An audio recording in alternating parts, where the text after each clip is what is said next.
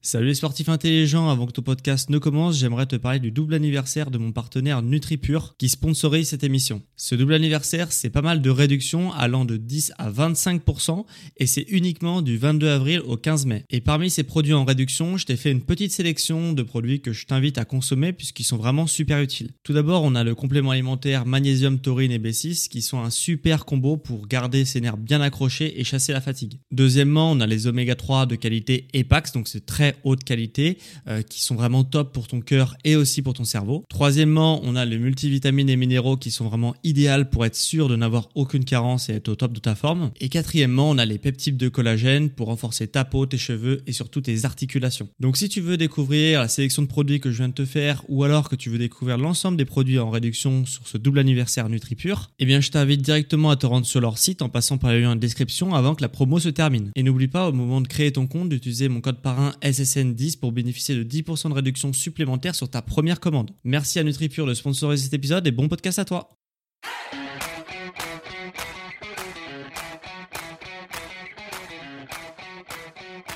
Ok, bienvenue à tous et bienvenue sur le podcast Sport Santé Nutrition. Je m'appelle Médéric, je suis coach sportif et tous les dimanches je te permets de te remettre en forme et de te préparer physiquement grâce au sport, à la santé et à la nutrition.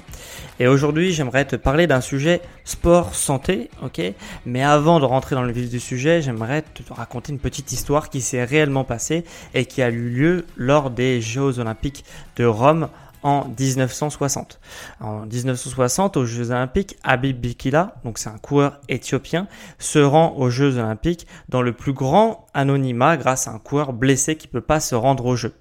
Euh, la suite, bah, certainement que les amateurs de sport et de marathon la connaissent, c'est que Habib Bikila, il court, il gagne, il bat le record du monde de marathon en 2h15 et 16 secondes, et tout ça pieds nus.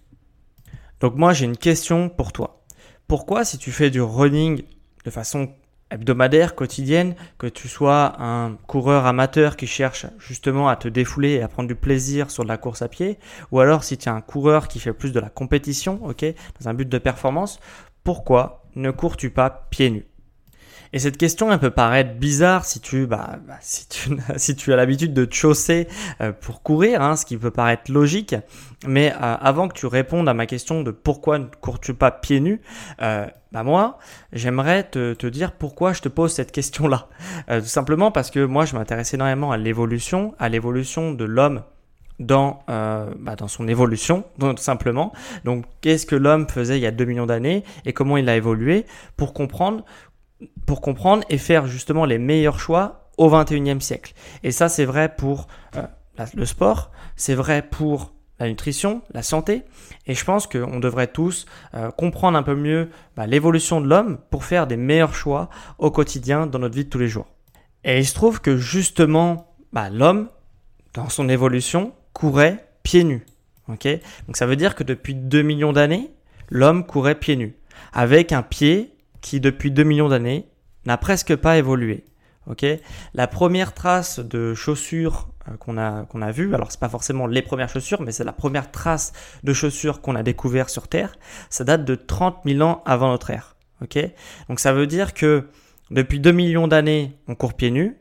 Depuis seulement 30 000, euh, 30 000, 2000, 32 000 et un an, si tu veux, puisqu'on est en 2021, et eh bah, euh, on a commencer à se chausser. Donc soit dans l'air de, si on prend l'être humain dans sa globalité, ça fait comme si l'apparition de la chaussure c'était hier, ok? C'était, c'est vraiment ultra récent. Et ce qui me pousse à dire que justement euh, nos, nos gènes et notre morphologie, notre biomécanique n'a pas eu le temps d'évoluer pour s'adapter à la chaussure, à marcher, à courir avec des chaussures. Et ça, c'est pas moi qui le dis. Alors déjà, il y a beaucoup de, cliniques, euh, notamment la plus grande clinique euh, du coureur au Canada, la clinique du coureur qui est mondialement réputée, euh, qui le, dit, hein, que on n'est pas fait pour courir en chaussures et il y a plein de biomécanismes de physiologistes qui le disent aussi et, moi même moi avec mon expérience j'ai aussi analysé certaines choses donc que je vais te partager dans ce podcast pour m'expliquer sur le fait de pourquoi on ne devrait pas courir en chaussures, pourquoi courir pieds nus, c'est beaucoup mieux, c'est beaucoup plus naturel et ça te donne des avantages morphologiques énormes de courir pieds nus par rapport à la course à pied. Et comment faire si on veut faire une transition vers la course pieds nus? Et tu vas découvrir tout ça, que tu veuilles faire la transition ou justement, bah, par curiosité, tu vas découvrir tout ça dans ce podcast. Donc il se trouve que bah, le grand singe, hein, l'ancêtre et le cousin de l'homme, puis l'homme après dans son temps, courait pieds nus. Bien évidemment parce que bah, il n'avait pas la technologie de chaussures qu'il l'aide entre parenthèses à marcher. Donc, euh, du coup, parmi ces années et ces millions d'années euh, d'évolution où l'homme marchait pieds nus, il s'est adapté à son environnement pour marcher pieds nus et pour être, surtout efficace pieds nus, pour être économe en énergie pieds nus. Et, euh, et du coup, il a adapté sa morphologie en fonction de sa marche et de sa course pieds nus. Tout d'abord, le pied, de par son ossature, est fait pour courir pieds nus, puisqu'il est fait pour se poser euh, sur le sol, sur l'avant du pied. Donc on appelle ça l'attaque. L'attaque, si tu veux, en course à pied, on parle ça souvent en course à pied, l'attaque, elle peut être soit du talon, soit du milieu du pied, soit de l'avant du pied. Or, quand tu cours pieds nus, tu as beaucoup plus dans 80-90% des cas, euh, et même 100% des cas quand tu as toujours été habitué à marcher ou à courir pieds nus, tu poses ton pied sur le milieu du pied. Ou alors, on appelle ça médio, ou alors sur l'avant du pied. Et ça, pourquoi Pourquoi on marche sur l'avant du pied Pourquoi on marche sur le milieu du pied? Puisque, euh, bah, comme je t'ai dit, euh, les impacts déjà de fait de courir sur le milieu ou l'avant du pied, les impacts vont être réduits. Si tu veux, il va se plier pour épouser un petit peu bah, la forme et la surface du sol, et il va se plier grâce à ses os. Ok, les pieds, c'est euh, c'est une articulation qui est extrêmement où il y a très très nombreuses os dessus. Euh, je crois que c'est un quart du squelette, euh, du nombre d'os du squelette total se situe dans les pieds. Donc il y a vraiment énormément de d'os dans les pieds, de petits os bien sûr, mais des os quand même. Et du coup, euh, bah, ces os vont se euh, vont se déformer, vont enfin vont se vont s'épouser et vont se plier pour justement épouser la, euh, la surface et le sol sur lequel il est posé. Donc ça va permettre de limiter l'impact pour absorber un petit peu le choc dû à la pose du pied au sol. Ok, aussi bah, milieu et avant du pied, ça va permettre de changer l'angle de contact, du pied par rapport au sol. Je m'explique. Euh, quand tu attaques sur l'avant du pied, tu réduis l'angle bah, tibia-pied, ce qui fait que l'onde de choc qui, va se, bah, qui va se produire quand tu poses ton pied au sol, hein, l'onde de choc c'est très facile à savoir ce que c'est une onde de choc, c'est le bruit que ton pied fait sur le sol. ça fait un, boom, ça fait une onde de choc qui va avoir un vecteur de force, pour parler vraiment en mode biomécanique. Et ce vecteur de force, au lieu bah, de remonter vers bah, tes articulations du haut, donc le genou, les hanches, le dos, etc., comme on va le voir tout à l'heure avec la chaussure, et bah, il va justement, le, ce vecteur de force, il va être propulsé vers l'avant. Okay, puisque le pied va se poser sur l'avant. Et du coup, l'ongle de socle va se disperser et va se disperser vers l'extérieur, ok, vers, euh, vers devant toi et pas va remonter dans ton corps. Donc ça, ça va également limiter l'impact. Forcément, d'avoir une onde de choc et un impact qui va être diminué, forcément ça va être bénéfique pour ton squelette puisque tu vas bah, économiser énormément de, micro-traumatismes lors des pas et tes foulées de course à pied. Et donc ça va être beaucoup plus économique et beaucoup plus sain pour tes articulations. Autre chose, de poser euh, ton pied sur l'avant ou sur le milieu du pied, ça va permettre justement de bénéficier du rebond et de l'élasticité de tes muscles du mollet. Principalement même autour du tendon d'Achille. Le tendon d'Achille, c'est un tendon qui permet justement de restituer les forces et c'est un tendon qui est très élastique, quoi, qui commence à être assez rigide pour la plupart des gens et notamment des personnes sédentaires, mais c'est euh, c'est globalement un tendon qui est hyper élastique. Et pourquoi il est élastique ce tendon? Il est élastique puisqu'il sert de, euh, rebond. Il sert de rebond au pied qui touche, qui entre en contact avec le sol. C'est-à-dire que ton pied va se poser le tendon d'Achille va se contracter puis se relâcher pour te propulser vers l'avant. Et ça, c'est vrai que si tu, euh, bah, si tu actionnes ton tendon d'Achille, et comment on fait pour actionner son tendon d'Achille et profiter de cette élasticité bah, Tout simplement, on va poser le milieu ou l'avant du pied en premier sur le sol. ok? Donc ça va faire une foulée qui va être milieu avant du pied. Le talon va se poser en dernier, et après tu vas sortir ton pied pour faire une deuxième foulée, et ainsi de suite, et ainsi de suite. Ok? Donc ça, c'est vrai si tu cours sur l'avant du pied. Ok? Donc ça, c'est vraiment pour la pose du pied au sol, de euh, bah, justement de limiter les impacts, de limiter l'onde de choc et de bénéficier du rebond élastique de tes muscles, euh, notamment du tendon du tendon d'Achille, c'est euh, vrai sur la pose du pied au sol. Mais de marcher, donc de courir pieds nus, c'est pas les seuls avantages, c'est pas le, la foulée que tu vas adopter. Il y a également énormément de choses qui vont être prises en compte. Si tu veux, quand tu cours pieds nus, euh, sous le pied, hein, euh, c'est un truc de réflexologie, mais, euh, mais c'est très connu, c'est-à-dire que sous le pied, on a énormément, énormément, énormément de capteurs proprioceptifs. Ok, tu en as presque autant dans le, sous le pied, ok, sous la plante de pied, que dans tes mains. Okay les capteurs proprioceptifs, c'est ce qui sert bah, justement à analyser certaines choses, analyser euh, un petit peu euh, ton corps dans l'espace, donc analyser euh, le pied qui se pose sur le sol, sur quelle surface il est sol, est-ce que c'est glissant, est-ce que c'est mou, est-ce que c'est pentu, est-ce que c'est, euh, enfin voilà, pas mal de choses comme ça. Ça te sert à analyser la douleur, ça te sert à remonter les informations au cerveau. Enfin les capteurs proprioceptifs, je ferai peut-être un podcast dessus, mais c'est quelque chose de absolument fabuleux. C'est un outil qui permet bah, d'envoyer les messages au cerveau et c'est absolument indispensable pour justement bah, être, enfin si on n'avait pas de capteur proprioceptif, on pourrait pas savoir si on a les yeux fermés par exemple, on pourrait pas savoir euh, si on nous touche le bras, si on nous touche la main, si on nous touche le pied, si euh, euh, quand on est en contact avec un objet, si l'objet est lourd, si l'objet, enfin voilà, tu m'as compris, le capteur proprioceptif c'est absolument, c'est absolument indispensable. Et justement, donc sous le pied, il y a énormément de capteurs proprioceptifs, ok? Et ces capteurs proprioceptifs, ils vont être effectif, tu t'en doutes, que si tu cours pieds nus. Puisque comment tu veux euh, bah, savoir et avoir des renseignements précis quand tu mets ton pied à l'intérieur d'une basket, d'une chaussure de running tu ne peux pas, euh, ton corps a très très peu de retour grâce à ces capteurs proprioceptifs, tout simplement parce qu'il est à l'intérieur d'une chaussure, il n'est pas en contact direct avec le sol. Ok? Donc ces capteurs proprioceptifs, ils vont servir à quoi? Euh, Premièrement, ils vont servir à euh, analyser sur quelle sorte de matière le, pied se pose. Comme je te l'ai dit tout à l'heure, est-ce que le, sol est mou? Est-ce que le sol est dur? Est-ce que c'est glissant? Est-ce que c'est pentu? Et du coup, par exemple, donc si le sol est mou ou dur ou glissant, bah, ça va permettre de pas te casser la figure, donc de garder un bon équilibre. Et en plus de ça, ces capteurs, ils vont servir à, euh, justement épouser de la meilleure manière euh, bah, la, forme du sol. Donc ça veut dire que si tu as un petit gravillon au que ta cheville elle part sur le côté, bah, euh, ces capteurs vont, vont, être là pour transmettre l'information hyper rapidement au cerveau pour que justement bah, tes articulations soient stabilisées. Donc c'est absolument fondamental. Deuxièmement, euh, les capteurs proprioceptifs, ils, font, ils vont faire aussi un retour sur ta foulée. donc ça veut dire qu'il va être en permanence. Donc toi, tu, sais de manière inconsciente. Donc toi, tu tu le sais pas forcément, mais ton cerveau, euh, les capteurs vont faire un, retour au cerveau pour savoir comment s'est passée la foulée. Et du coup, en fonction de ça, il va faire des ajustements nécessaires. Est-ce qu'il faut accélérer la foulée? Est-ce qu'il faut ralentir la foulée? Est-ce que, euh, est-ce que y a un bon retour veineux Est-ce que euh, euh, est-ce que ton pied, ton, ta musculature du pied est correcte? Est-ce qu'il y a des zones Est-ce que ton pied est parfaitement posé au, sol? Est-ce que tu as les pieds plats? Est-ce que tu as les pieds archés? Est-ce que tu as les pieds Voilà, il y a pas mal de choses.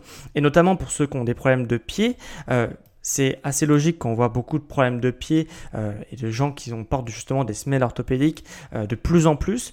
Et euh, c'est quelque chose, bon, j'aime pas encore me faire des amis, mais c'est quelque chose qui est quand même pas mal remis en cause, hein, les semelles orthopédiques, puisque dans la plupart des cas, c'est un peu un pansement sur une jambe de bois. C'est-à-dire que si tu as des problèmes de pied, si tu as des problèmes de hanche, c'est pas en mettant une semelle orthopédique que tu vas régler tes soucis. Ça va être un pansement sur une jambe de bois, ça va être euh, un pansement tout court. Ça veut dire que si demain je te coupe, je, te, je te fais une coupure, une entaille dans le bras, euh, je te mets un pansement. Alors certes, tu saignes plus, mais euh, par contre, si tu enlèves le pansement, tu as toujours la plaie en dessous. Bah, les semelles orthopédiques, c'est exactement, semelles orthopédiques, pardon, c'est exactement la même chose, si tu veux. Euh, ça va ponctuellement résoudre tes problèmes. C'est pour ça que de plus en plus, il y a beaucoup de, cliniques et de personnes qui recommandent de porter des semelles orthopédiques de façon aiguë, ok, pas de façon chronique. Donc ça veut dire que si tu as des problèmes euh, tout le temps, euh, des trucs qui vont pas se régler comme ça, euh, bah, ça va pas être la solution de porter des semelles orthopédiques. Par contre, si justement as de temps en temps des petits problèmes qui t'arrivent, une blessure ou quoi, là ça peut être intéressant et c'est un truc qui est hyper pertinent. Et justement, ces capteurs proprioceptifs, ils sont là pour faire un retour justement sur bah, comment se pose ton pied, comment euh, fonctionne ta biomécanique interne. Et si elle fonctionne mal, et eh bah, ton corps va s'adapter à son environnement et faire des changements durables. Donc là, quand tu as des problèmes qui sont chroniques, c'est les changements que tu vas pouvoir faire grâce au capteur proprioceptif, ça va être beaucoup plus durable. Voilà. Les capteurs aussi, ils vont permettre, donc les capteurs proprioceptifs, ils vont permettre de muscler le pied. C'est absolument fondamental. Les gens qui qui, euh, bah, qui font de l'athlétisme, qui ont fait beaucoup d'athlétisme, connaissent bien ça. Il faut muscler le pied, ok? Il faut muscler le pied pour être performant en course à pied et pour échapper les blessures.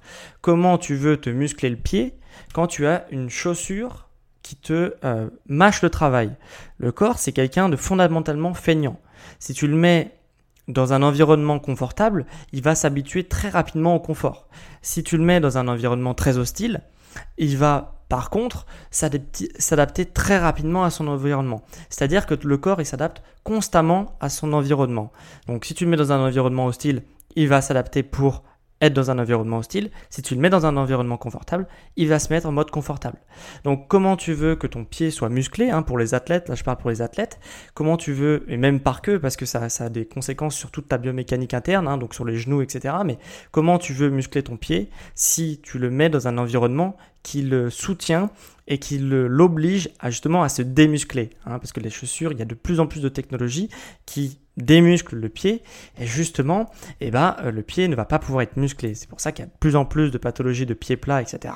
Tout simplement parce que euh, la voûte plantaire, l'arche euh, interne du pied, pour ceux qui connaissent un petit peu comment est foutu le pied, bah, l'arche interne est de plus en plus démusclée. On voit justement l'évolution du pied dans le temps commence à se, à se démuscler, notamment depuis euh, qu'on a des chaussures de plus en plus performantes.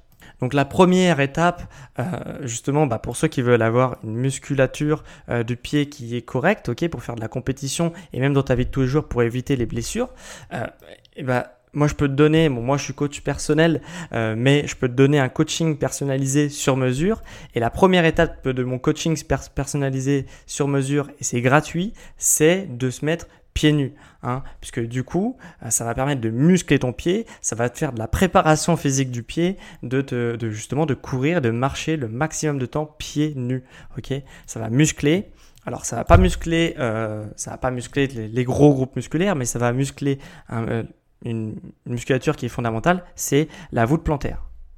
Et un dernier avantage, justement, à courir pieds nus, au capteur proprioceptif, justement, c'est la prise de plaisir. Tu vas prendre beaucoup plus de plaisir euh, justement grâce au capteur proprioceptif euh, en courant pieds nus, puisque du coup les capteurs proprioceptifs vont être euh, bah, stimulés. Hein, et en réflexologie, alors moi je suis pas, je suis pas je connais pas trop la réflexologie, hein, je connais vraiment survoler un petit peu l'activité, mais on sait que euh, en réflexologie, masser la plante de pied, ça permet de déclencher énormément de sensations de bien-être, ça permet aussi de masser certains, organes, donc ça a un effet vraiment bénéfique sur ta santé.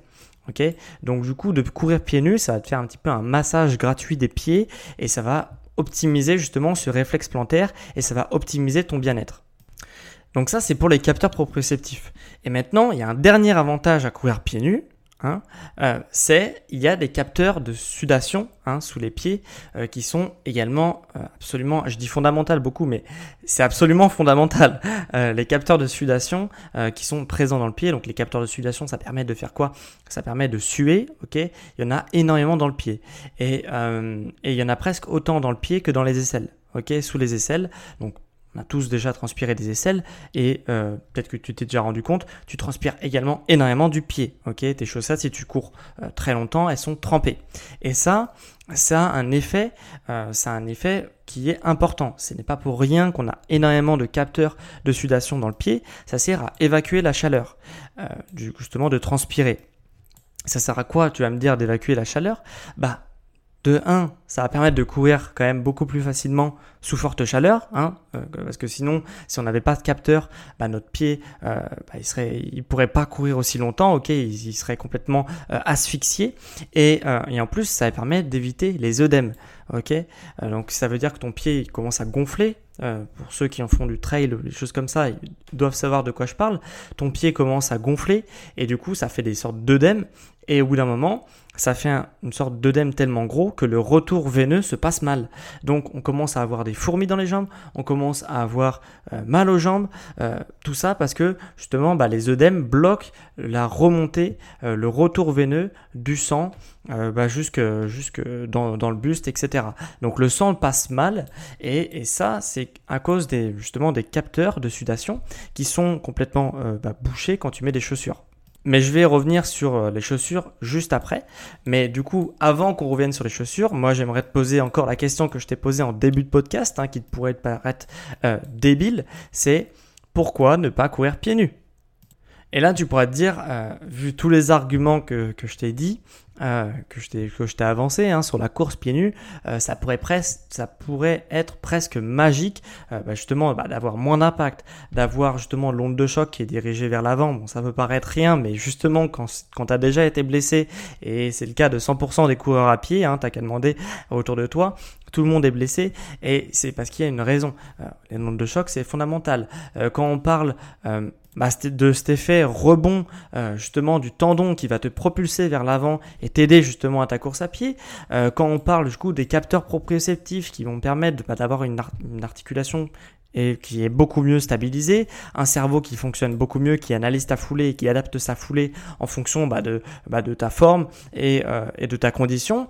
Euh, justement, des capteurs qui permettent aussi de muscler le pied, de prendre du plaisir en course à pied, euh, de masser la, de masser euh, la voûte plantaire et d'avoir un effet bien-être, euh, justement d'avoir de limiter euh, les œdèmes de course et aussi les crampes d'effort et justement d'améliorer le retour veineux, tout ça, ça pourrait être, ça paraît magique, on est bien d'accord, mais il n'y a rien de magique. C'est ce qui est magique, c'est euh, le corps humain, à quel point il s'adapte facilement, euh, enfin facilement, durant quand même des millions d'années, hein, mais c'est fascinant à quel point le corps s'adapte euh, justement en fonction des millions d'années d'évolution.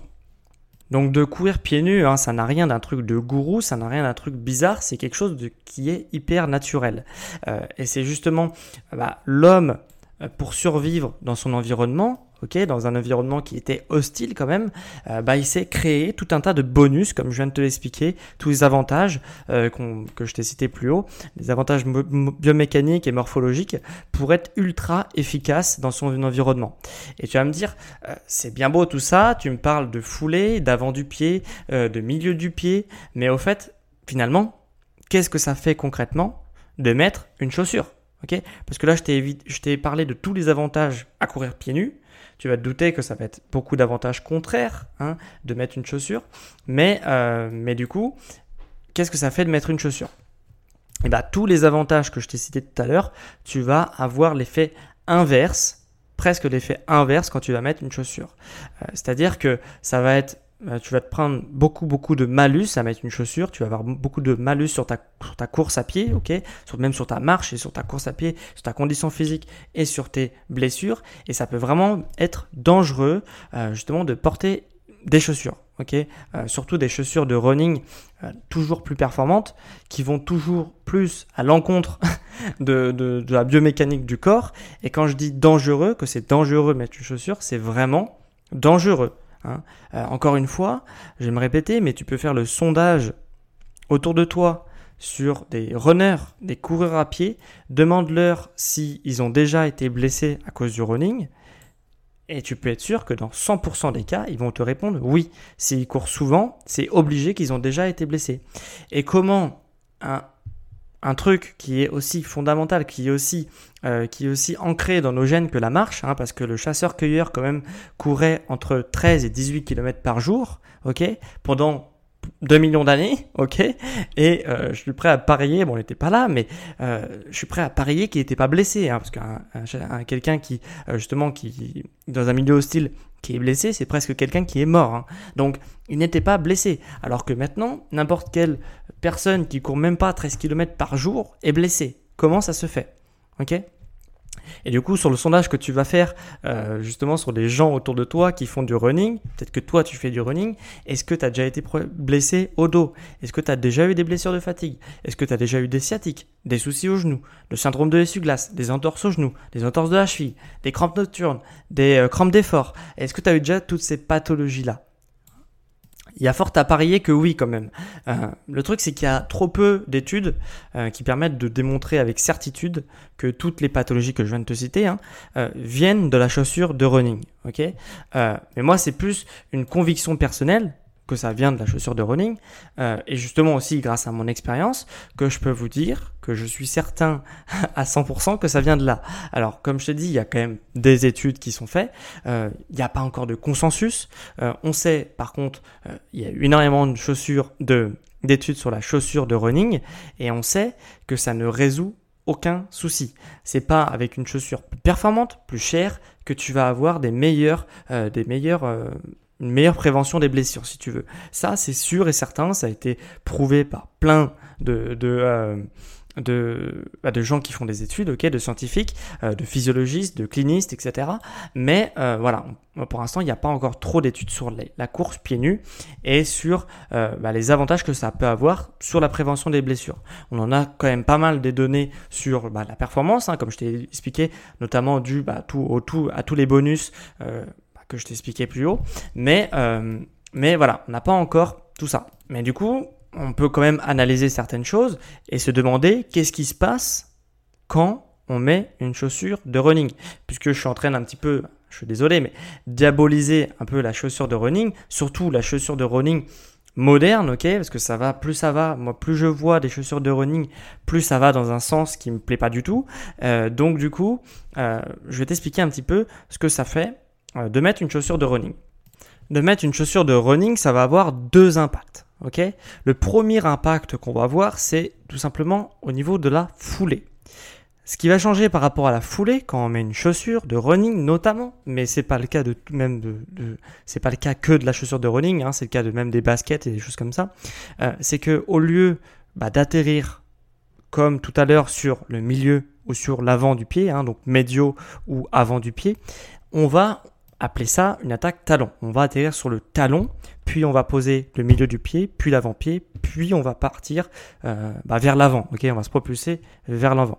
Et pourquoi on va faire ça? On va modifier notre foulée euh, quand on met une basket ou justement une chaussure de running. C'est parce que il y a un drop hein, dans une chaussure, surtout les chaussures de running, il y a un drop qui est surélevé, qui peut faire 6, 10, 13, 16 mm. Et ce drop de 1 à 2 cm, et bah ça favorise du coup la pose du pied sur le talon en premier, ok? Une attaque sur le talon en premier, puis après un déroulement du pied vers l'avant.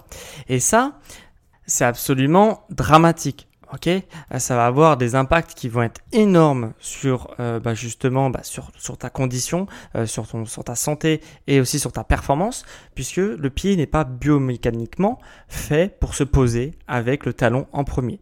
Et ça, je vais te le démontrer. Tout d'abord, on a un impact qui va être plus grand au sol. T'as qu'à faire le test, tu as qu'à marcher bah, 10 mètres, hein, tu es en train d'écouter ton podcast tranquille, et tu fais 10 mètres devant toi pose le talon au sol en premier et vois le bruit que ça fait au sol. Ok? Tu vas voir que ça fait quand même beaucoup de bruit. Maintenant, tu poses le milieu du pied en premier en contact avec le sol. Tu marches 10 mètres, tu regardes le bruit que ça fait. Le bruit va être beaucoup plus grand quand tu poses le talon au sol. Ok? Donc ça veut dire que l'onde de choc que tu vas produire, ok? Donc plus tu cours vite en plus, plus l'onde de choc va être grande. Et euh, du coup, l'onde de choc que tu vas produire va être beaucoup plus grande. Et cette onde de choc, non seulement elle va être beaucoup plus grande, donc ça veut dire que les vibrations vont remonter dans ton corps, mais elles vont remonter d'autant plus dans la mauvaise direction. Comme je t'ai dit tout à l'heure, de poser le pied en avant, l'onde de choc allait partir vers l'avant. Et là, l'onde de choc va partir vers le haut. Tout simplement parce que c'est pas du tout. Si tu observes une image arrêtée d'un pied qui se pose sur le sol, tu regarderas que la position du tibia va être orienté d'une certaine façon pour que l'onde de choc, ça c'est malheureux mais c'est quand même la réalité, l'onde de choc va être pile poil dans la bonne direction pour remonter dans ton corps. Ok, donc ça va faire genou, hanche, colonne vertébrale. Et ça, ça va être absolument dramatique encore une fois parce que Du coup, les ondes de choc, c'est quelque chose qui est hyper traumatisant pour les muscles. ok? Il faut une certaine onde de choc pour développer justement bah, euh, son squelette, mais il faut pas trop d'ondes de choc. Et si tu multiplies bah, par le nombre de pas que tu marches par jour, par le nombre, euh, la vitesse des pas que tu fais quand tu fais une sortie running, que tu vas multiplier sur 5, 10, 20 km, bah ça va avoir des conséquences énormes sur tes articulations, puisque tes articulations ne sont pas faites justement bah, pour absorber autant d'ondes de choc en aussi peu de temps. Ok et, euh, et, du coup, bah, ça va causer des problèmes de genoux, de chevilles, de, euh, de colonne vertébrale, de hanches, euh, de ligaments, de énormément de choses. Et du coup, et de dos forcément, hein, bien sûr. et du coup, bah, ça va, ça va absolument avoir des conséquences qui sont énormes. Et, et voilà. Donc déjà, la pose du talon au sol en premier. Un, bah, l'impact va être beaucoup plus grand, ok, quand on pose le talon, ça va être beaucoup plus brutal, et en plus, l'angle, euh, le vecteur de force de l'onde de choc va remonter euh, bah, dans tes articulations au lieu d'être expulsé un petit peu euh, vers l'avant, donc là où t'as pas d'articulation à part tes doigts de pied, si tu veux. donc ça c'est c'est la première chose. deuxième chose, quand on pose le talon en premier, ok, donc favoriser je le répète, par la chaussure de running avec le drop, euh, justement, on va avoir une position qui va pas être naturelle et notamment au niveau du genou. C'est-à-dire qu'on va, euh, va faire des, pas et à chaque fois qu'on va, on être en, l'air, ok, quand on va être euh, en propulsion en l'air, le genou, il va se tendre un maximum pour aller chercher le plus loin possible et il va être en hyper extension au moment que le pied, donc le talon touche le sol ok Il va être en hyper extension. Ce qui n'est pas du tout le cas quand on court avec euh, médio-pied ou avant-pied. Euh, justement, on va faire des plus petits pas, donc le genou va pas être en extension, on va aller chercher plus près du centre de gravité.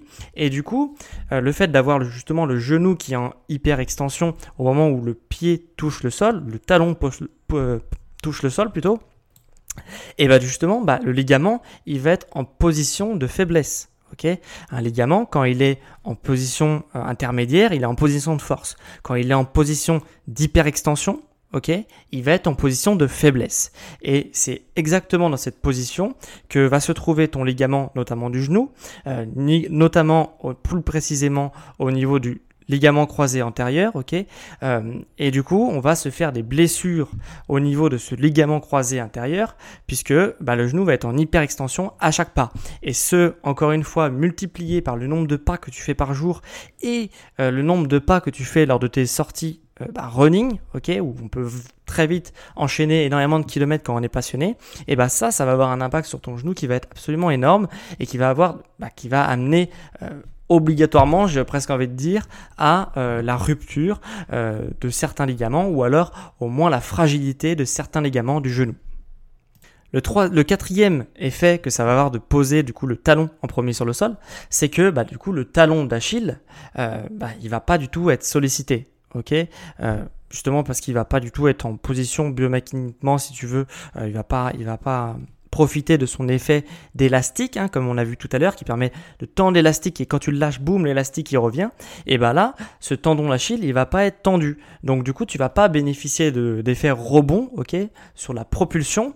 Et donc forcément, bon là, c'est pas forcément trop trop grave au niveau de la santé, mais tu vas pas avoir de bonus de performance, ok, puisque tu vas pas profiter du retour élastique euh, du tendon d'Achille. Et du coup, bah forcément, bah d'avoir une petite aide d'élasticité euh, des, bah, des, tendons euh, qui n'est pas volontaire et qui n'est pas musculaire, ok, qui se fait totalement passivement euh, bah, grâce à l'élasticité d'un muscle, bah, tu vas pas non plus avoir de bonus de performance à ce niveau-là. Et en plus, ce qui est dommage, et on va revenir tout à l'heure, mais ce qu'il y a, c'est que du coup, ce tendon d'Achille, il est sous-sollicité. ok il, est, il devient euh, faible et devient euh, du coup plus du tout performant, plus du tout euh, élastique, il commence à se rigidifier.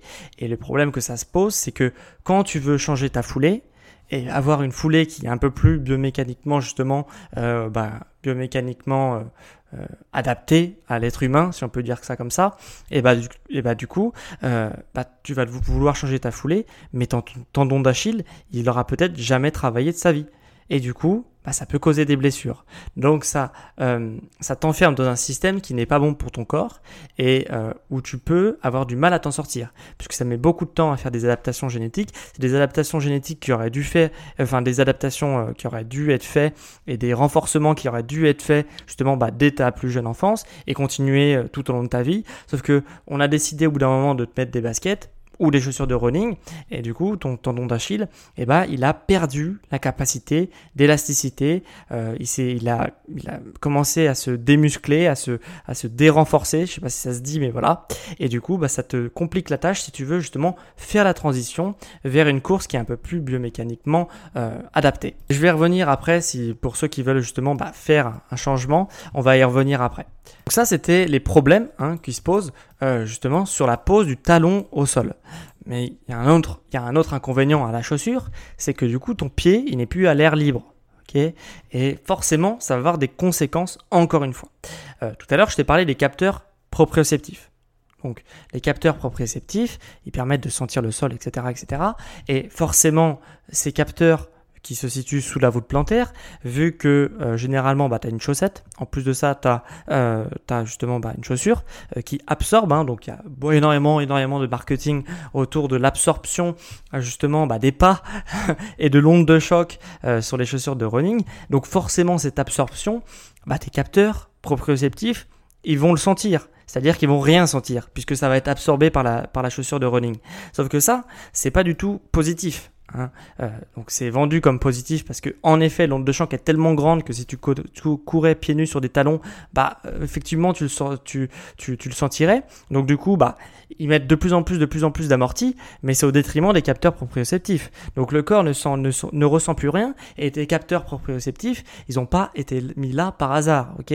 Ils ont pas euh, si tu as un nez et une bouche c'est pour respirer. Si as des capteurs proprioceptifs c'est qu'ils ont une raison d'être et cette raison d'être c'est que le corps n'est plus guidé. C'est-à-dire que le cerveau ne reçoit plus d'informations par les capteurs proprioceptifs de ton pied quand tu poses ton pied au sol pour courir, pour marcher, etc. Et donc toutes les articulations, euh, quand tu poses ton pied, ok, il y a, plein d'articulations qui vont devoir être stabilisées. Hein, bien, tu dois t'en rendre compte. Bien sûr, tu as la cheville, ok, qui peut partir à gauche, à droite, etc. Donc, il faut qu'elle soit bien maintenue. Il y a le genou qui peut partir à gauche, à droite, il faut qu'il soit bien maintenu. Il y a la hanche qui peut se mettre en rotation interne, externe, etc. Euh, bien sûr, le squelette, la colonne vertébrale, etc. Toutes ces articulations là sont euh, peuvent être stabilisées grâce aux capteurs proprioceptifs. Du coup, tes capteurs proprioceptifs deviennent endormis hein, avec une chaussure et, euh, et du coup, l'articulation ne va pas pouvoir être stabilisée avec précision. Alors il y a là, bien sûr, tu vas pas te tomber à chaque pas parce que tu as quand même la vue qui t'aide. Il y a d'autres capteurs proprioceptifs qui prennent le relais, mais en tous les cas, euh, c'est un travail qui est beaucoup moins précis. Ce qui fait que, au bout d'un moment, et bah ta cheville elle peut partir à gauche à droite puisque bah du coup le corps ne ressent rien et l'information remonte beaucoup plus lentement au cerveau. Euh, ton genou peut partir à gauche à droite. Ta hanche peut partir en rotation interne sans que tu t'en rendes compte euh, quand tu cours. Euh, ton squelette peut être légèrement un petit peu en rotation également ou en flexion quand tu cours. Ok, ta posture de course n'est plus la même, ta posture de marche même n'est plus la même puisque tes capteurs proprioceptifs ne travaillent plus et du coup le cerveau n'est même pas au courant que ça se passe mal. Donc tout ça, c'est dû euh, justement bah, aux capteurs proprioceptifs qui ne ressentent rien. Mais il y a d'autres impacts. C'est-à-dire que la, voûte plantaire, bah, comme euh, la voûte plantaire n'est pas en contact direct avec le sol, ok, elle ne va plus travailler puisqu'elle est dans des chaussures qui sont extrêmement confortables, qui servent justement de maintien de la voûte plantaire. Donc la chaussure, la technologie qu'il y a dans la, dans la chaussure, justement, bah, remplace le travail de la voûte plantaire, le travail musculaire au niveau de la voûte plantaire, et donc forcément le pied commence à se, se démuscler, La voûte plantaire se démuscle, le, pied commence à perdre en performance, euh, Bien sûr, euh, les, personnes de haut niveau euh, font des exercices de pied pour garder le maintien de la musculature de la voûte plantaire, mais toi, à ton niveau, je ne sais pas si tu as un niveau haut niveau, mais en tout cas, il y a très peu probable que tu fasses pas d'exercice de travail de voûte plantaire. Donc ça veut dire que ton arche plantaire commence à s'affaisser. Et ça, ça va avoir des, conséquences également sur tes pathologies de la cheville, du genou, etc. Donc, euh, donc c'est des pathologies qui peuvent être quand même assez graves. Euh, ça va pas aller jusqu'à la mort, mais ça va être sur quand même des, bonnes grosses blessures qui vont quand même bien handicaper dans toute ta vie. Et, euh, et tout ça, c'est aussi à cause de la chaussure et euh, du non-travail de la voûte plantaire qui a un rôle essentiel. Encore une fois, s'il y a des muscles en dessous le pied, c'est pour les utiliser. C'est pas pour être qu'ils soient confortablement mis sur béquille par euh, justement bah, des technologies de chaussures. Donc donc ça, c'est quand même important. également, sous le pied, comme je te l'ai expliqué tout à l'heure, tu as des glandes de sudation ok? Donc qui permet de suer et qui permettent de justement bah, faire suer le pied pour évacuer la chaleur. Donc qu'est-ce qui se passe quand on met son pied à l'intérieur d'une chaussure Encore une fois, euh, c'est à peu près très logique hein, ce que je le dis quand je le dis justement, mais quand on y prend compte, il y a quand même pas mal de choses. Hein. Euh, justement, ces capteurs de ces glandes de sudation, euh, bah, sont, euh, sont, ne peuvent pas évacuer la chaleur, tout simplement, ou mal évacuer la, chaleur. Tu vas quand même transpirer, mais pas autant que ce que tu devrais. Et surtout, ça va mal être évacué, donc ça va mal euh, arriver avec le contact justement bah, de l'air ambiant qui permet de refroidir aussi euh, la, la, sueur sur le pied. Et justement, le fait du coup d'enfermer sa sueur bah, à l'intérieur d'une chaussure, et d'une chaussette en plus de en plus de ça dans la plupart des cas euh, et bah du coup le pied qu'est-ce qu'il va faire? Il va gonfler Donc encore une fois, le pied gonfle, le retour veineux va mal se passer, ce qui va donner très rapidement des crampes, des fourmis, des muscles du coup qui sont pas bien oxygénés et donc une baisse de perf, ok? Une baisse de performance puisque bah du coup tu vas être gêné par des crampes, par des fourmis, par des muscles qui sont qui sont en dette d'oxygène et qui doivent compenser musculairement et donc tu vas t'épuiser, tu vas t'asphyxier euh, bah, justement bah, inutilement tout simplement parce que ton pied n'arrive pas à respirer et devrait en évacuer la chaleur et il ne peut pas. Et, euh, et le peu de transpiration qui arrive à passer, et eh bah ce qu'il va faire c'est qu'il va croupir, il va moisir dans ta chaussure et qu'est-ce que ça va donner? Ça va donner des mycoses, des ampoules. Et il y a une autre chose aussi bah, qui fait que bah, mettre une chaussure, bah, ça n'a rien d'anodin, hein, c'est un acte qui quand même une aide technologique qui permet bah, de s'aider, euh, mais ça a quand même beaucoup de limites comme on peut, voir, mais euh, il y a également autre chose, c'est que quand on met une chaussure, euh, bah, il y a une perte énorme d'énergie euh, puisque bah, le poids de la chaussure est, est quand même significatif.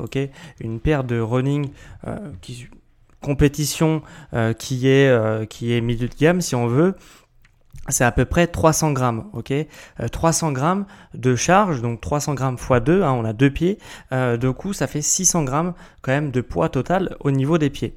Euh, quand on sait justement bah, le, comment se battent les fabricants de chaussures, les compagnies de chaussures, pour justement bah, mettre en avant justement le grammage de leurs chaussures, parce que bon, ça a été prouvé hein, que bah, justement quelques grammes supplémentaires dans une, au pied, ok, quand on fait par exemple une, distance comme un marathon par exemple, ça, euh, ça justement booste tes perfs quand bah, justement bah, plus, moins tu as de poids, moins euh, plus tu vas vite, hein, grosso modo. C'est à peu près euh, 1%, 100 grammes, 100 grammes d'économiser au niveau du pied, c'est à peu près 1% d'oxygène économisé. Ok? Donc je te laisse faire le calcul. 100 grammes, ça fait 300 grammes une paire, je te dis, comme je te dis, à peu près de milieu de gamme. Ça fait 300 grammes. Euh, ça fait x2, ça fait 600 grammes puisqu'on a deux pieds. Donc ça fait quand même 6% d'oxygène économiser à chaque pas euh, quand on fait par exemple un marathon. Euh, donc 6% de perf en plus sur un marathon, c'est quand même absolument considérable. Donc du coup, euh, bah moi, ce que je t'invite, c'est la chaussure la plus performante qui puisse exister, si tu veux, pour avoir justement bah, ces bonus de performance dus bah, à l'économisation d'oxygène sur, bah, sur un poids de chaussure de course à pied. La chaussure la plus performante, ça reste quand même le pied nu, puisque le pied nu, tu as 0 gramme à te trimballer inutilement, et comme on a pu le voir, c'est pas forcément, euh, c'est pas forcément bien hein, de mettre une chaussure, et c'est pas anodin du tout. Et la dernière chose sur le fait de mettre une chaussure, c'est que, euh, encore une fois, les capteurs proprioceptifs, on en revient, et bah ils ne captent pas toutes les petites aspérités du sol, euh, et du coup, bah forcément, il n'y a pas de réflexologie qui, bah, qui s'opère, hein, donc de massage de la voûte plantaire, donc forcément, tu prends beaucoup, beaucoup, beaucoup moins de plaisir euh, sur une chaussure, euh, bah, à mettre ton pied dans une chaussure et à fouler euh, ton pied par rapport au sol, qui peut vraiment être un réel plaisir, hein. justement bah, quand tu as une chaussure, puisque par définition, avec la chaussure absorbante, tu ne sens rien. Et donc du coup, forcément, il n'y a pas de massage du pied qui s'opère et on prend beaucoup, beaucoup moins de plaisir. Donc pour récapituler, hein, que ça soit au niveau bah, justement du pied euh, et de la pose du pied au sol avec un impact qui va être plus grand, un angle d'attaque qui va être pas du tout idéal et qui va faire remonter justement bah, les vibrations et euh, l'onde de choc à travers ton corps, euh, le genou qui est en hyperextension, le tendon d'Achille qui va pas du tout faire son rôle de, bah, de propulseur et d'élastique, les capteurs proprioceptifs euh, qui ne peuvent pas guider le corps et que du coup la voûte plantaire ne va pas non plus être maintenue. Et euh, les glandes de sudation qui vont faire gonfler le pied, qui vont avoir justement bah, un mauvais retour veineux et euh, etc.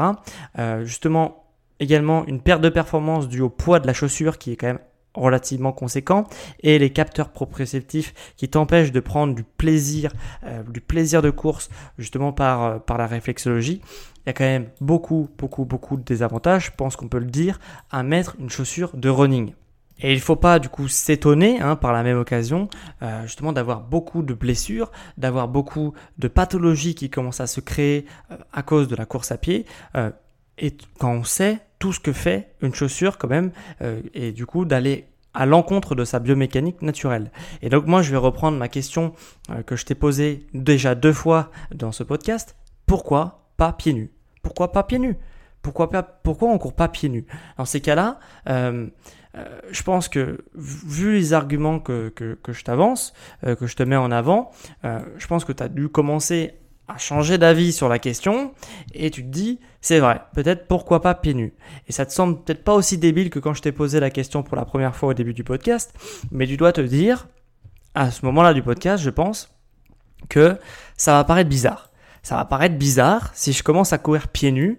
Les gens vont mal me regarder dans la rue, euh, les gens vont pas comprendre et, euh, et je vais pas, je vais paraître débile, hein, grosso modo, euh, pour rester poli.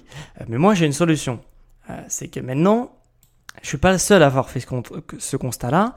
Il y a quand même beaucoup de gens qui commencent à voir que la chaussure, ça commence à causer quand même de graves problèmes et que quand ils courent pieds nus, ça se passe quand même beaucoup mieux.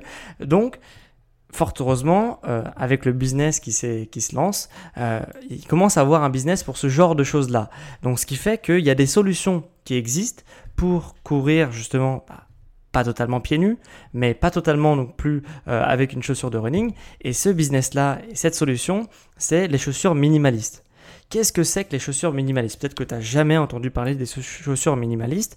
Et bien en fait, c'est une chaussure qui n'a rien à voir avec une chaussure de running et une chaussure, une basket même, en termes de technologie, ça n'a rien à voir. Par contre, visuellement, bah, ça se rapproche quand même pas mal des chaussures. Donc ça te protège un petit peu des regards que peuvent porter les gens bah, si tu cours pieds nus, ok Donc ils vont voir quelqu'un qui court avec une chaussure. Euh, si tu regardes rapidement, tu vois pas que c'est une chaussure minimaliste, ok C'est quand même relativement discret, mais c'est une chaussure qui est complètement dépourvue de technologie. Ok, c'est-à-dire que bah, il n'y a pas de plaque de carbone absorbante, euh, d'absorbante euh, d'onde de choc, euh, il n'y a pas de technologie en mousse pour favoriser le rebond de ton pied par rapport au sol, il n'y a pas de technologie qui t'empêche de antipronatrice qui t'empêche ton pied de partir vers l'intérieur. Donc non, il n'y a pas de tout ça dans cette chaussure minimaliste, puisque ton, ton pied, comme on l'a vu, travaille très bien nu, hein, travaille très bien tout seul. Donc ça, en fait, c'est une chaussure minimaliste qui euh, s'adapte à ton pied et pas un pied qui, qui doit s'adapter à une chaussure. Donc c'est une chaussure qui s'adapte à ton pied et pas un pied qui s'adapte à une chaussure. Et ça, ça fait vraiment toute la différence. Car une chaussure minimaliste, je pas envie de faire l'apologie du truc, mais c'est quand même assez révolutionnaire quand même. C'est une chaussure qui permet du coup de, de se protéger. Hein, donc, euh, c'est-à-dire que bah, si tu marches sur un caillou assez coupant, si tu marches sur un petit bout de verre, si tu marches sur un truc comme ça, bon bah tu vas pas te couper, hein, parce que ça reste quand même une chaussure qui te, protège un minimum, mais elle te protège sur rien d'autre, ok, sur aucun autre aspect. Euh, et du coup, euh, et bah le, le, ça, ça te donne en fait tous les avantages de la course pieds nus sans les désavantages d'une chaussure traditionnelle euh, qui te bah, qui, du coup te pose des problèmes puisque euh, on n'est pas biomécaniquement adapté pour euh, bah, courir pour courir avec une chaussure puisque pendant 2 millions d'années justement notre corps s'est comme je te l'ai démontré dans le podcast, c'est adapté génétiquement et biomécaniquement à la course pieds nus. Voilà, donc c'est une chaussure qui est complètement dépourvue de, de technologie et forcément, hein, qui dit pas de technologie dit beaucoup moins cher. Hein. Et c'est pour ça que euh, donc ces chaussures minimalistes, ça coûte pas grand chose hein, pour par rapport à une chaussure de running, hein, on est bien d'accord. Euh, et c'est pour ça que justement, bah, il n'y a pas de marketing qui est fait autour, euh, puisque bah, forcément, hein, on va pas, on va pas tomber, euh, on n'est pas né de la dernière pluie. c'est pas, c'est une conviction personnelle, hein, mais c'est, j'ai pas vraiment de preuves à avancer sur ce sujet-là, mais je pense que chacun fera son idée. Mais comme les chaussures minimalistes, on a vu que le pied n'est pas euh, est naturellement fait pour, pour courir pieds nus, mais qui s'adapte très bien pieds nus. Euh, et que si du jour au lendemain, on dit euh, non, finalement, pieds nus, c'est mieux qu'avec une chaussure, tu te doutes bien que comment les, les personnes qui vendent des chaussures, les fabricants de chaussures, vont vendre leur technologie. ils, sont, ils ont un business qui est, qui est fondé sur... Bah, l'innovation technologique. Ok, donc chaque innovation technologique va permettre justement de vendre plus de chaussures, va être un argument de nouveauté pour vendre plus de chaussures. Et forcément, euh, si on dit bah finalement la technologie ça sert à rien, et sur ça, ça a quand même été prouvé et reprouvé que toutes les technologies qui ont existé sur les chaussures ne permettent pas la prévention des blessures. Ok, donc ça veut dire que ton corps ne va pas mieux s'adapter plus il y a de technologie, bien au contraire. Et ça, ça a quand même été quand même euh, grosso modo prouvé. Et du coup, euh, bah voilà, forcément tu te doutes que c'est moins cher, donc c'est pas avantageux de te mettre en avant des produits comme ça. Et moi je te le dis, ces produits-là, c'est un très bon produit. T'as pas besoin de technologie pour avoir un pied et une course et une foulée qui est efficace, qui est performante et qui prend soin de ta santé. Et du coup, tu te dis finalement, euh, une chaussure minimaliste, hein, donc ça s'appelle barefooting en anglais, une chaussure minimaliste, c'est quoi? Finalement, c'est quoi? Quelle est la définition un petit peu de la, chaussure minimaliste? Moi, je t'en ai trouvé une. C'est, dans un premier temps, euh, une chaussure qui n'a pas de drop.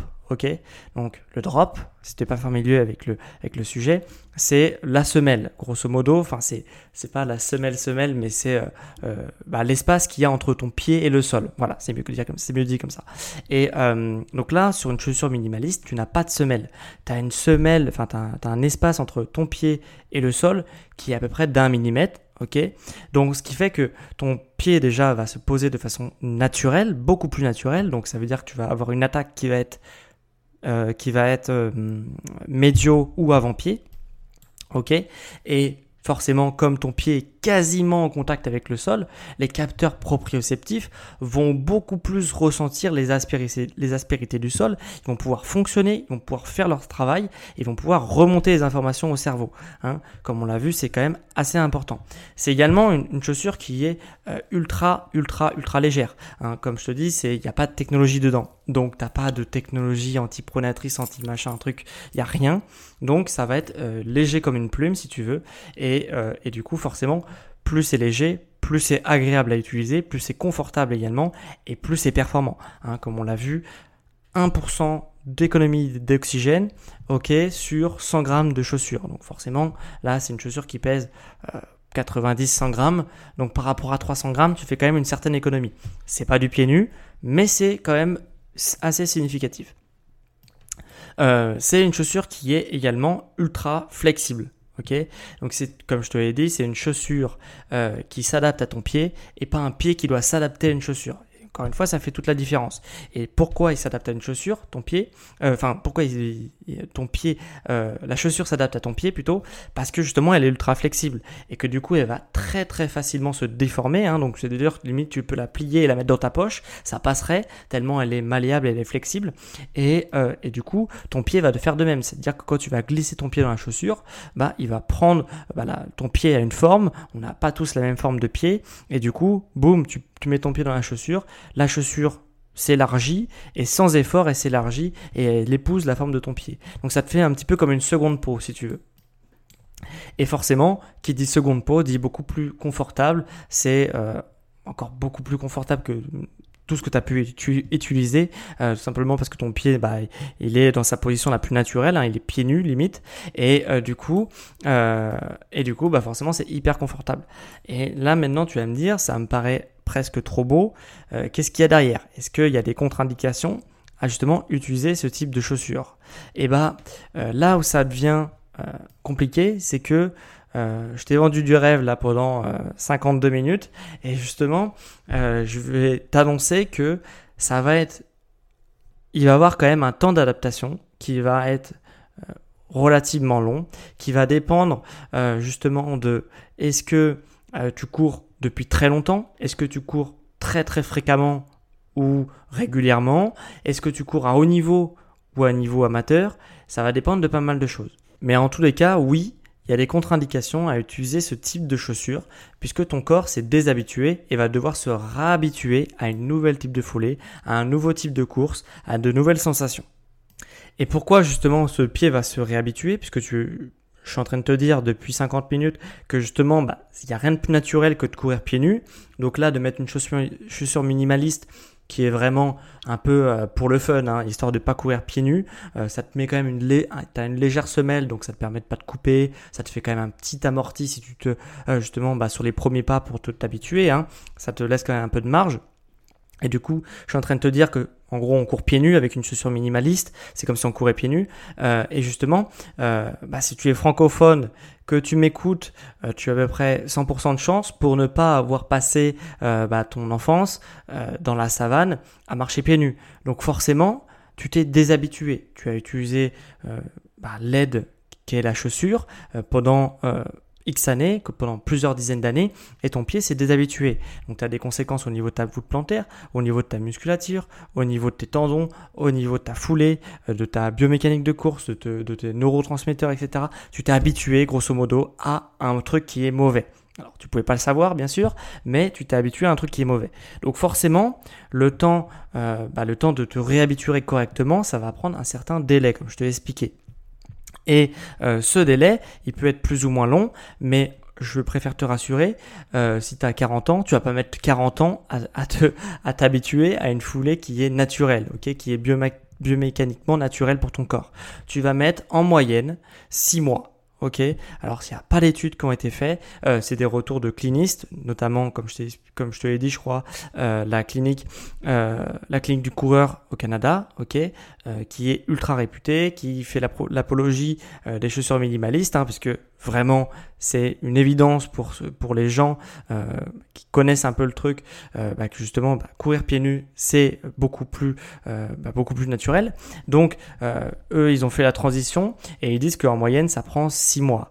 Euh, moi, c'est ce que j'ai pu constater également. Ça prend grosso modo 6 mois. Si on prend son part de maintenant jusqu'à euh, dans 6 mois, bah, tu retrouveras à peu près le niveau de performance que tu que avais avant. Ok, mais ça veut dire que pendant 6 mois, il faut être prêt à accepter que tu vas courir moins longtemps. Ok, parce que ça va, ça pourrait potentiellement être dangereux si tu mets exactement la même charge d'entraînement euh, bah, avec euh, chaussures minimalistes qu'avec des chaussures de running, parce que encore une fois tu t'es déshabitué. Euh, voilà, pendant six mois, il faut être capable de se dire qu'on va courir moins vite, moins longtemps, qu'on va être plus endurant, moins endurant, qu'on va avoir, on va redécouvrir euh, certains muscles, qu'on va redécouvrir euh, son sport, grosso modo, si tu avais l'habitude de faire du running vraiment très régulièrement. Mais la transition est possible et elle prendra à peu près 6 mois. Elle peut être plus longue si tu euh, as un gros niveau, elle peut être plus rapide si tu si juste de temps en temps que tu cours. Mais et après, ça va dépendre aussi de combien, depuis combien de temps tu portes des baskets. Est-ce que tu as toujours porté, des baskets? Est-ce que tes parents, dans ton enfance, bah, t'ont donné des baskets à peine quand tu savais marcher ou est-ce qu'ils t'ont quand même laissé euh, jouer, courir pieds nus euh, durant ton enfance? Dans ces cas-là, ton corps va, se souvenir quand même et va encore plus rapidement s'adapter, se réadapter au changement, hein, euh, un changement qui est naturel, mais du coup, voilà, ça va dépendre de pas mal de facteurs, mais en grosso modo, 6 mois, c'est un bon délai pour la plupart des gens. Ok, donc faut être prêt quand même à faire ce, à faire cette adaptation qui est 6 mois de la vie, mais mais quand on y repense, 6 mois d'adaptation, ok, où on va avoir une baisse de performance, etc., etc., comme je t'ai expliqué, c'est pas grand chose. Je m'explique. Puisque, euh, on est tous d'accord pour dire que euh, quand on fait du running, on est blessé. Hein, c'est presque inévitable, euh, à moins de courir justement pieds nus. tu peux quand même avoir des blessures en courant pieds nus, faut pas non plus la raconter n'importe quoi, mais t'en auras moins, c'est à peu près sûr. En tout cas, c'est ma conviction personnelle. Il n'y a pas encore trop de, de, de d'expérience scientifique qui est avec un consensus, euh, donc je peux pas être sûr à 100%. En tout cas, moi, c'est mes convictions personnelles. Tu vas être beaucoup moins blessé, c'est ce que j'ai pu aussi faire l'expérience. Euh, par contre, euh, comme je te dis, comme tu, si on part du principe qu'on va être beaucoup moins blessé, 6 mois d'adaptation où je vais avoir une baisse de performance, c'est 6 mois dans tous les cas que tu aurais perdu le jour où tu vas te blesser gravement. Le jour où tu vas avoir une entorse de la cheville qui va t'handicaper pendant peut-être même plus de 6 mois. Euh, le jour où tu vas avoir un problème au ligament, au ligament croisé, au ligament euh, n'importe quoi, il y a un ligament, ou du tendon euh, si tu es blessé à ce niveau-là. Euh, c'est euh, euh six mois, c'est le délai que quand une sciatique d'effort s'installe, bah c'est à peu près le délai et ça peut même durer plusieurs années. voilà, de, de, de mal-être et de baisse de performance quant à ce type de pathologie. C'est voilà. Donc tu as énormément de, de pathologies. Je vais pas faire toutes les pathologies du coureur et de la personne même qui, qui marche et qui court, etc. Mais six mois, c'est pas grand-chose quand on y réfléchi, euh, puisque c'est compensé par une seule blessure que tu auras dans ta vie. Et je pense qu'en faisant cette transition-là, tu échapperas à beaucoup plus d'une seule blessure que tu te serais fait euh, si tu avais continué à courir en chaussures traditionnelles. Donc maintenant, si tu es euh, convaincu bah, que c'est bon pour toi et que euh, tu as envie de faire la transition, peut-être même par curiosité, et peut-être redécouvrir aussi un sport et redécouvrir un plaisir euh, vraiment incomparable, c'est, je vais te donner un petit peu mes conseils pour commencer le barfooting, hein, donc la course minimaliste en, en français. voilà, je vais te donner quelques petits conseils si tu veux te faire la transition. Alors, premièrement, comme je t'ai dit, il faut, ça c'est vraiment le point le plus important ok. Euh, Si tu veux pas te dégoûter de la course minimaliste, euh, c'est la progressivité, ok. Surtout pendant le premier mois de transition, puisque comme je te l'ai dit, on va prendre le, truc qui arrive classique quand on, switch d'activité, c'est, euh, de, course minimaliste plutôt, euh, c'est euh, le tendon d'Achille. Comme je te dis, le tendon d'Achille, il est sous-sollicité, il ne fait pas son rôle de tendon d'Achille, et du coup, tu ne profites pas, ou très très peu, de l'élasticité du tendon d'Achille, puisque la pose du talon de, par rapport au sol, voilà, c'est pas bon pour le tendon. Enfin, c'est, il travaille pas si tu veux le tendon d'Achille. Hein. Je vais pas revenir sur ce que je t'ai expliqué tout à l'heure. Et du coup, euh, eh ben, comme il n'a jamais ou très peu euh, travaillé durant bah, toute ta vie du coup, euh, et bah, euh, il va être sous-sollicité et il va être complètement atrophié. Donc il peut, il se peut que tu aies une blessure à ce niveau-là en faisant ta transition. Si tu as une blessure à ce niveau-là, c'est que tu as été trop fort depuis le début. Il faut vraiment m'écouter sur le fait qu'il faut y aller progressivement. Tu n'auras aucun risque de te blesser si tu vas progressivement, mais si tu vas si tu avais l'habitude de courir 10-20 km, 7 km par jour et que tu continues à faire ça avec des chaussures minimalistes, c'est sûr et certain que tu vas te blesser, notamment au niveau du talon d'Achille et du mollet. Par contre, si tu fais la transition, que tu, comme je t'ai dit, que tu acceptes que pendant 6 mois, notamment euh, durant le premier mois, quand tu as une baisse de performance, eh bah, euh, eh bah, tu vas rien avoir et ça va être euh, confortable pour toi et ça va pas, il va pas avoir de soucis. Donc, vas-y tranquillement. Moi, ce que je te conseille, c'est de diviser ton volume d'entraînement par deux ou par trois. Par trois, la première semaine, ça peut vraiment être pas mal. Donc, ça veut dire que si tu cours 6 heures par semaine, tu vas courir plus que 2 heures par semaine. Et la semaine d'après, tu vas courir 2 heures et demie. Et la semaine d'après, tu vas courir 3 heures. Et la semaine d'après, tu vas courir 3 heures et demie. Et la semaine d'après, tu vas courir 4 heures. Ok? Voilà, tu vas reprendre petit à petit ton niveau et ton volume euh, ton volume total de travail. Alors tu seras peut-être pas à la même vitesse aussi rapidement que ça, ok, mais au moins ton volume de travail, tu vas euh, le diviser pour vraiment pas trop donner trop de euh, de, bah de, de, nouveaux de nouveaux signaux à ton corps qui n'a pas l'habitude d'absorber. Et si tu veux faire la transition encore une fois de la plus sainement possible, il faut vraiment que tu lésines pas sur ce point-là, ok? Donc on y va progressivement et tout devrait bien se passer. deuxième chose, deuxième conseil moi je t'invite à marcher pieds nus. ok? Euh, Notamment, alors tu vas peut-être pas courir pieds nus dans un premier temps, quoique ça serait possible. Hein. Euh, après, il faut, accepter le regard des gens, faut accepter pas mal de choses, mais ça, ça pourrait être possible. Il y en a pas mal qui courent pieds nus, hein. euh, mais il faut au moins marcher pieds nus dès que tu le peux. Donc ça veut dire que si tu fais, par exemple, si tu écoutes mes podcasts, normalement tu dois être à peu près convaincu que bah, les séances de préparation physique sont indispensables pour progresser. Par exemple, pourquoi pas déjà faire ton sport composante musculaire, euh, donc préparation physique, euh, pieds nus. Ok, euh, pourquoi pas faire ce sport-là pieds nus? Tu marches pas beaucoup, mais voilà, ça pourrait être intéressant. Moi-même, je fais mon sport tout le temps pieds nus. Ok, même quand je travaille avec des charges qui sont, qui sont très lourdes, bah je euh, fais mon sport pieds nus parce que déjà c'est beaucoup plus agréable et en plus ça permet de travailler le pied, ça permet de travailler la musculature du pied, ça permet pas mal de choses, ça permet en plus de faire du grounding. Bon, je vais pas rentrer dans le détail du grounding, je ferai un épisode sur, sur ce sujet-là. J'en ai déjà un tout petit peu parlé, mais je reviendrai plus en détail sur un autre podcast. Mais, euh, mais voilà, travaille pieds nus, ça t'habituera, euh, marche pieds nus chez, quand tu es chez toi, par contre c'est absolument indispensable, tu es pieds nus. Euh, voilà, faut te réhabituer à marcher pieds nus pour pouvoir par la suite courir pieds nus en, enfin du moins courir en minimaliste, ok? Plus tu marcheras pieds nus, plus la transition sera rapide, plus tu auras de meilleures sensations en course minimaliste. Euh, donc voilà, donc ça c'est le deuxième conseil. Le troisième conseil, encore une fois pour accélérer la transition. Là, c'est un conseil qui est un peu, un peu, optionnel, mais quitte à faire une chose, autant le faire à fond. Euh, ce qu'il y a, c'est que comme je te dis, maintenant, ça commence à être un business parce qu'il y a des gens qui adorent courir, marcher en minimaliste et du coup, euh, qui peuvent plus se passer euh, que euh, ils, veulent, plus avoir que des chaussures si tu veux de running minimaliste. Ce qu'il y a c'est que maintenant les gens veulent marcher et se aller au travail et euh, faire leurs courses en minimaliste parce que c'est beaucoup plus confortable parce que c'est beaucoup plus naturel également. Et euh, on peut pas forcément marcher pieds nus dans un supermarché ou aller au travail à un supermarché. Donc maintenant, il existe des baskets euh, minimalistes. Alors ça a l'air d'une basket en extérieur et en fait à l'intérieur, c'est une chaussure minimaliste donc avec euh, toutes les composantes minimalistes que je t'ai dit. Donc hyper flexible, hyper confortable, hyper sans semelle, sans rien du tout, vraiment avec un pied, c'est comme si tu avais une seconde peau. ça te fait l'aspect d'une basket, mais c'est pas une basket. Voilà. Donc donc voilà, ça ça peut être un bon conseil pour s'adapter et faire la transition plus rapidement, c'est de, bah, au quotidien, en fait, faire faire comme si tu étais pieds nus au quotidien. Donc, c'est-à-dire chez toi, bah, tu peux être pieds nus normalement, euh, donc tu te mets pieds nus, et puis quand tu sors et quand tu vas marcher, quand tu vas au travail, quand tu vas machin, et eh bah, tu as une paire de baskets minimaliste. Et quand tu vas courir, bah, tu as une paire de chaussures minimalistes, de running minimaliste. Voilà, donc euh, comme ça, tu accélères ta transition et ton corps va comprendre que bah, maintenant, il doit refonctionner normalement. Il doit refonctionner avec son, sa biomécanique naturelle, puisque tu vas plus lui donner de chaussures avec un drop, avec euh, des technologies qui te poussent à avoir un talon qui rentre au contact avec le sol et euh, en premier, ok? Enfin, et plein d'autres choses que je t'ai expliqué dans le podcast.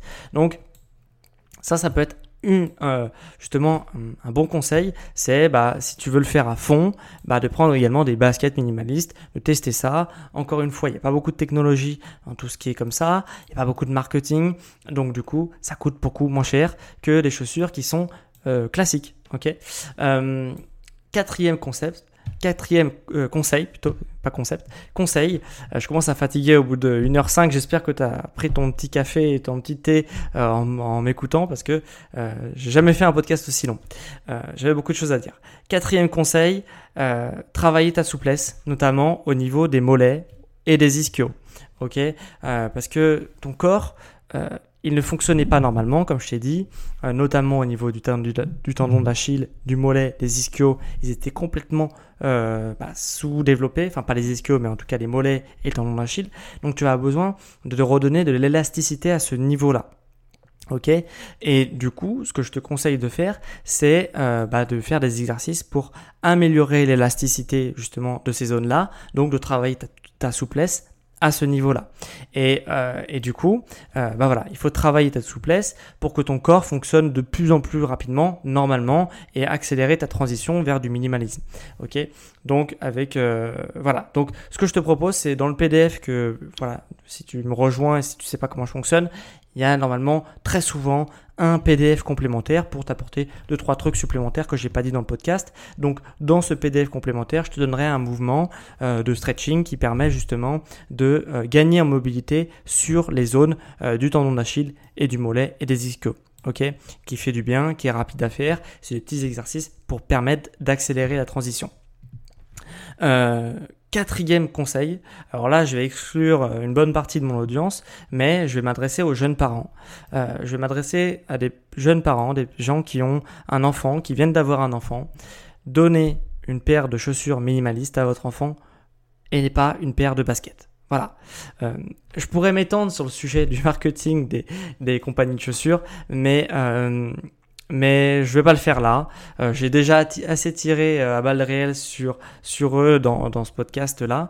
Euh, mais voilà, Sachez qu'il y a un marketing autour de ça et si votre enfant est attiré par des baskets, c'est pour une, sur une bonne raison et du coup il faut aller à l'encontre de ça puisque plus l'enfant va être habitué à marcher pieds nus, va être habitué à marcher en minimaliste, donc sans semelle, etc., plus il aura une foulée et un pas qui va être naturel. Et plus il se préservera également dans le futur à des pathologies qui peuvent être assez embêtantes. Donc si votre enfant a été habitué à courir de façon naturelle et à marcher de façon naturelle, il va se préserver de pas mal de soucis.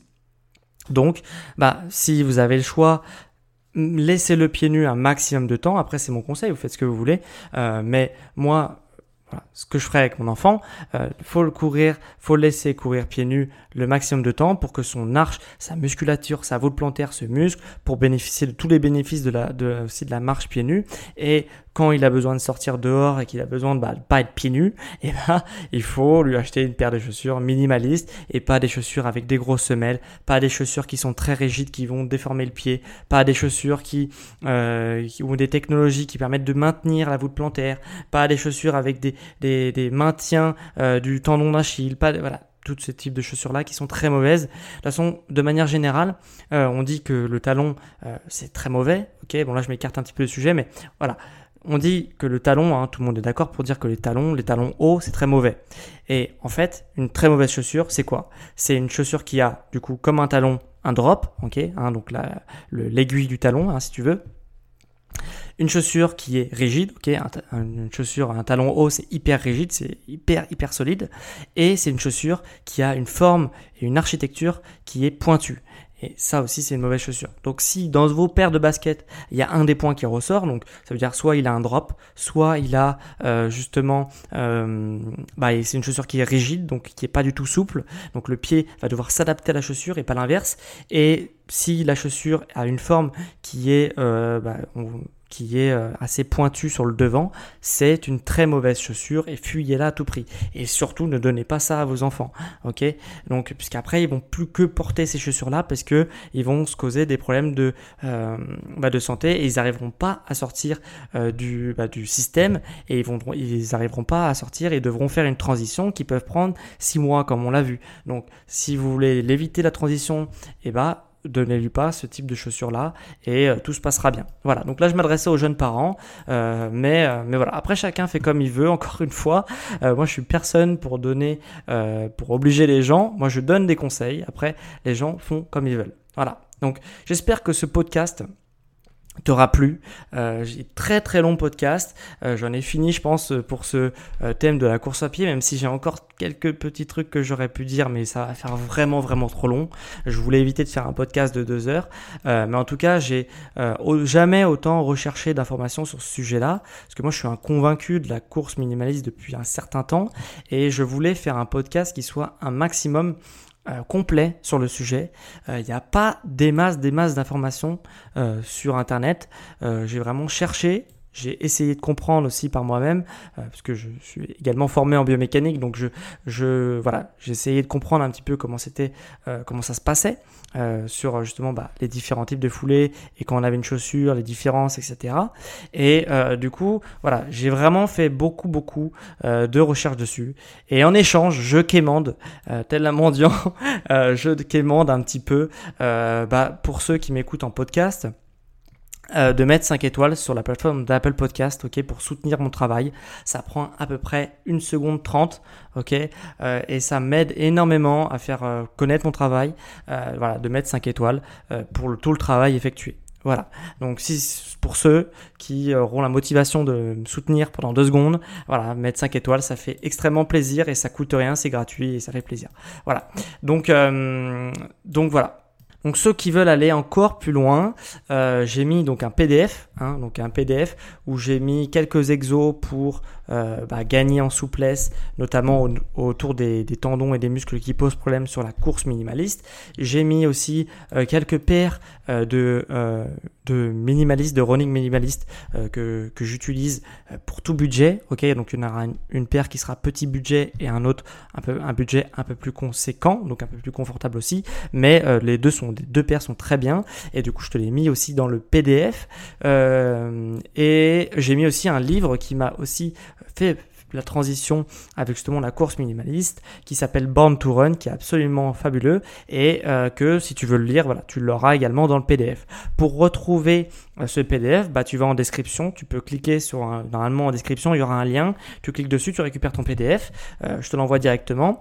Et euh, et sinon si le des fois en fonction des applications de podcast, hein, vous êtes beaucoup beaucoup beaucoup à m'écouter en podcast. Et du coup en fonction de ça, des fois il y a des applications qui ne permettent pas de cliquer sur les liens en description. Donc pour toutes ces personnes là, j'ai mis sur mon site sportsanténutrition.com le PDF et tu peux directement le télécharger depuis mon site. Voilà, donc tu tapes sport santé nutrition sur Google et normalement tu tapes et tu verras euh, sport santé nutrition.com, c'est le premier lien normalement. Voilà, donc euh, donc voilà pour la course minimaliste et euh, pour faut-il courir pieds nus ou pas. Euh, voilà, j'espère que euh, tu auras eu ta réponse dans ce sujet, que j'aurais pu t'apporter un maximum de réponses. Et encore une fois, 5 étoiles si, si ça t'a plu. Voilà, et je vais finir euh, ce très long podcast par parler un petit peu mon métier. Hein. Je suis pas que podcasteur, je suis aussi coach sportif, préparateur physique et doublement diplômé accessoirement. et du coup, si tu souhaites toi aussi bah, faire un déclic dans ta vie, que ce soit sportivement, au niveau de l'hygiène de vie, au niveau bah, du développement personnel aussi également, peut-être que c'est un déclic d'une nouvelle vie, bah euh, moi ce que je t'invite c'est de prendre rendez-vous avec moi. Euh, pendant ce rendez-vous, euh, si tu veux, bah, on analysera ta situation. ok je te poserai des questions sur ta situation sportive, hygiène de vie, etc. Et j'essaierai de te donner un maximum de conseils. ok pour justement bah, débloquer ta situation, arriver aux objectifs que tu veux arriver et dont tu veux arriver et du coup, euh, voilà, j'essaierai de te donner un maximum, maximum de conseils pendant ce rendez-vous qui est gratuit. Ok, donc ça se trouve encore une fois en description sur mon site Sport Santé Nutrition. Et à la fin du rendez-vous, bah, si tu le souhaites, je pourrais également bah, t'accompagner personnellement au quotidien et à distance, ok, pour que tu puisses enfin atteindre tes objectifs. Et donc pour prendre rendez-vous, tu, tu vas en description ou sur mon site, tu cliques sur euh, sur un créneau, une heure qui t'arrange, et euh, comme ça, on se fait un petit rendez-vous. Et euh, moi, j'essaye de, de donner des conseils sur ta pratique sportive et ta nutrition. Voilà. Donc ça, c'est en description sur mon site. Donc c'était vraiment un plaisir pour moi de faire ce podcast euh, sur la course à pied et sur euh, bah, la, course pieds nus. Et on se dit du coup à dimanche prochain à midi pour un nouvel épisode, un nouvel sur le sport, la santé et la nutrition. Salut sportifs intelligents